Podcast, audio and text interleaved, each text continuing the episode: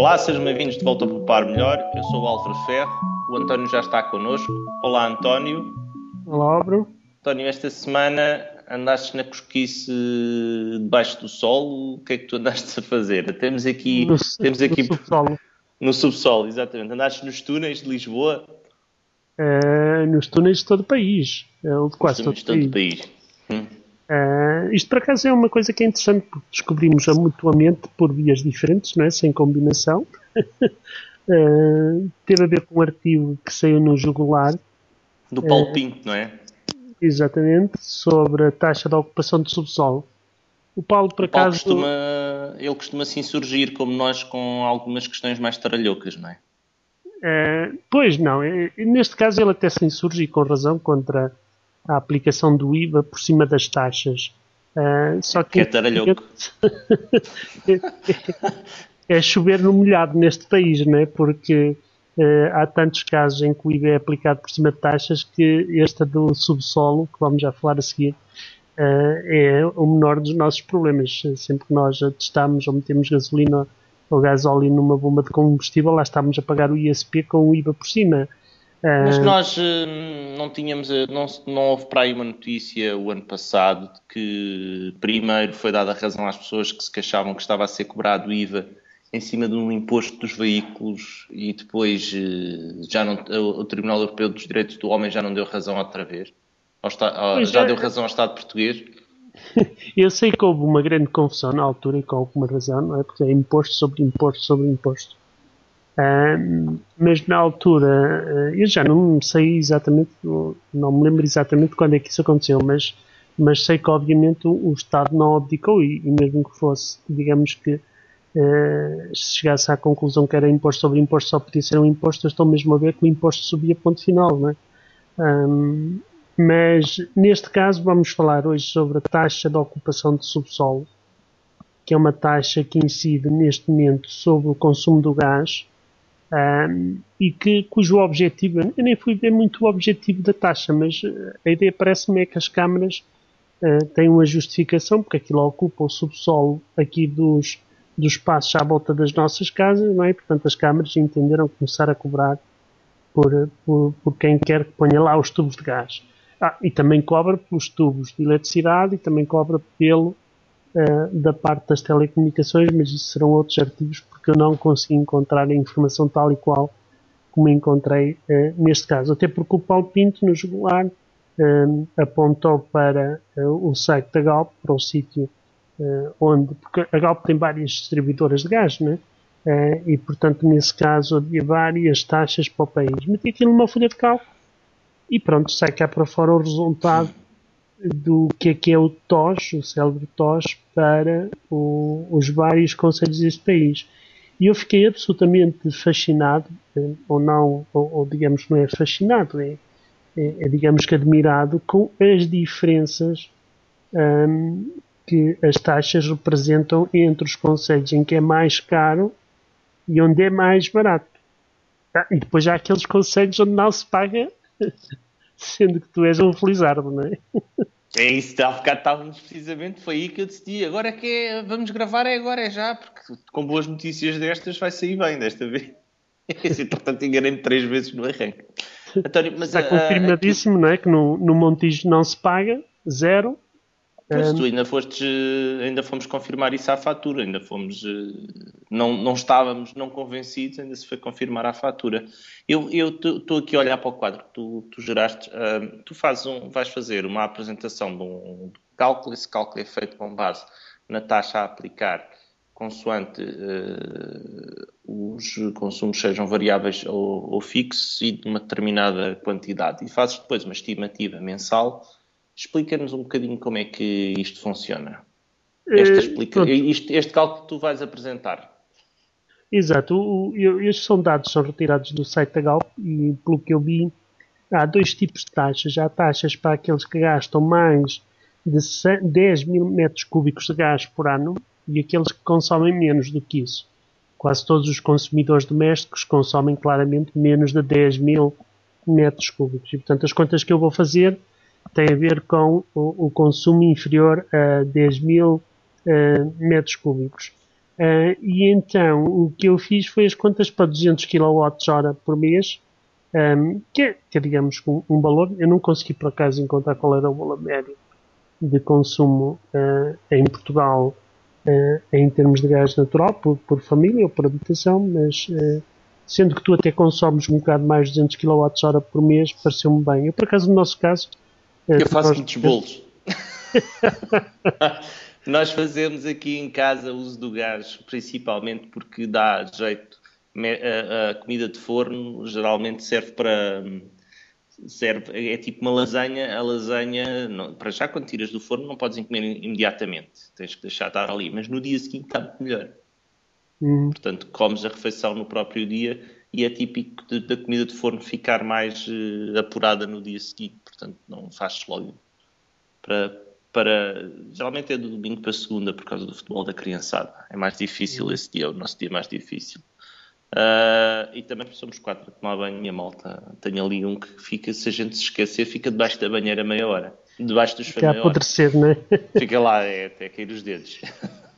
Eu, eu, por acaso, também estou relativamente contente porque no Conselho de Odivelas a taxa é baixa, né? mas fico com pena de conselhos como Mialhada, Mafra, onde as taxas são efetivamente muitíssimo mais caras.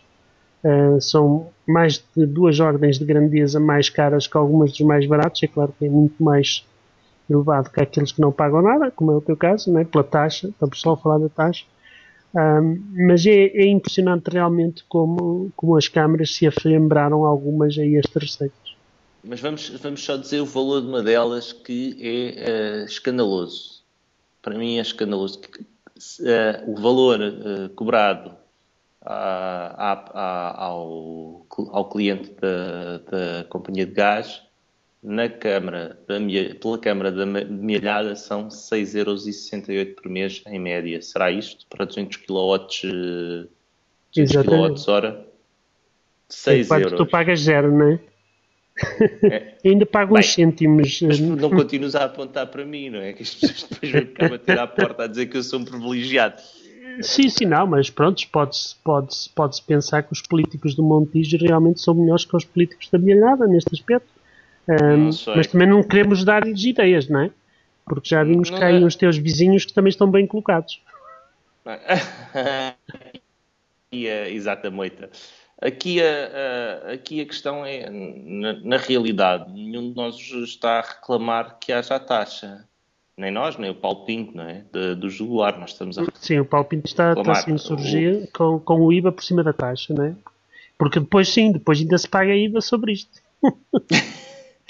Sim, mas nós não estamos a pôr em causa que haja um racional para pagamento da taxa. O que nós estamos a pôr em causa é a forma como ela é, é, é cobrada uh, com, o, com, o, IVA por cima da taxa, a disparidade e os valores que são cobrados ao, ao, aos utilizadores. Não, não, há uma, não há uma justificação direta, não é? Nós, uh, com estas dizer, disparidades... É habitual, no Poupar Melhor nós estamos a informar, não é? Portanto, estamos a traduzir esta informação, nós estamos a classificá-la, se é bom, se é mau, se é muito, se é pouco.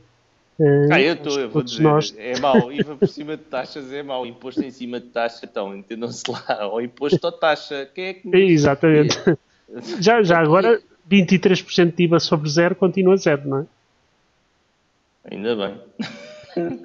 Olha, ainda uh, nós, nós uh, sobre este tema de quem é que nos ajuda, uh, nós não é a primeira vez que somos nós que nós próprios, vamos resolver os nossos próprios problemas a posteriori de coisas que já poderiam ter sido corrigidas logo no início por quem uh, faz a legislação e quem faz os regulamentos. Eu estou a referir-me, uh, vou referir-me outra vez ao, aos contadores inteligentes, mas aqui o caso do IVA seria o mesmo, não é? Era de esperar que as associações de consumidores que existem fossem elas a insurgir-se sobre estes temas, não é? Uhum. Um, aqui a questão desta vez tem a ver eh, com o relatório que a ERS tinha. Isto veio de uma provocação, já não começou há algum tempo, uma provocação do meu amigo. Isto vai ser a última gota d'água, porque nós o que encontramos naquele relatório da, da, da ERS foi uh, a questão, as questões que as associações de consumidores tinham colocado relativamente ao, ao à implementação dos novos contadores uh, inteligentes. Uh, não sei se te recordas que uh, uma das justificações que era dada para a colocação do contador inteligente era um aumento da capacidade do operador para vender novos serviços. que temos falado, não é? Até porque há novos serviços que andam por aí, mesmo aqui em Espanha, ao lado, onde já se permite vender energia ao minuto, não é? Energia ao minuto, não. Perdão, energia com preço variável ao minuto. Uh, mas aqui em Portugal foram rápidos a dizer que não, porque se fosse ao minuto, se calhar havia muito tempo, muitas alturas em que o minuto poderia ser zero e pode ser que os portugueses até aprendessem a consumir muito nessa altura e era uma desgraça, não é? Disseram logo que não. Eu acho impressionante porque as associações de consumidores que, que, que se pronunciaram sobre o tema para o trabalho da ERS eh, não se preocuparam nada com as perdas de liberdades do, do consumidor ou com a segurança e muito menos com os custos. Pois. Alguém Nós vai temos... ter que pagar estes contadores novos não é? para começar isso. Isso parece-me claro. Pois, fala-se logo, falamos logo nisso no primeiro artigo, que há um custo previ, um aumento previsível de 3% da 3,6% ou 3% para, para estes novos contadores. Ou seja, a implementação em si vem logo com a promessa de uma subida de 3% do custo para, para, para o utilizador final. 3,1%. Portanto, isto nós não estamos uh, propriamente isto nós estamos a pagar para eles implementarem meios dos quais vão depois uh, até beneficiar, não é? Porque supostamente já não tem que mandar todas as pessoas que andam para aí a ler os contadores, por exemplo.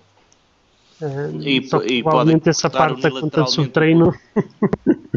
podem cortar o consumo remotamente e por engano. Olha, que, que rica facilidade, não é? Viste? Se alguém descobre a... cortar a do vizinho. depois uh, nós ficamos eh, um bocado à mercê e não temos quem nos, mais uma vez, não temos quem nos defenda e lá vamos nós, o, o Zé Pequenino contra o, o, monstro da... porque nós não temos muita força contra uma empresa destas, não é? Uhum. Exatamente. E então em termos de, de perda de serviço, uh, isto está mesmo a pedir uma cegonha, não é? Estás a falar daquela cegonha que tinha uma largura de asas de 6 metros. tinha uma, de ponta a ponta da asa tinha 6 metros. Já é preciso ter ah, alguma bem. idade para conhecer a história da cegonha, não é? Mas, eh, mas é muito conhecido. É, Portugal fica, metade de Portugal ficou sem energia de, de Lisboa para baixo. E foi pouco quando começou a, começou a preparar a EDP para a liberalização. E já não sei foi exatamente, já foi. Já foi há bastante tempo já. Há muito tempo, né? E de repente, há pelo menos mais de 10 anos, e de repente fica Portugal inteiro sem energia e no meio da confusão a justificação dada era ah, foi uma cegonha. A cegonha. Foi a cegonha. António, esta semana ficamos por aqui. Obrigado, António. Adeus, Álvaro.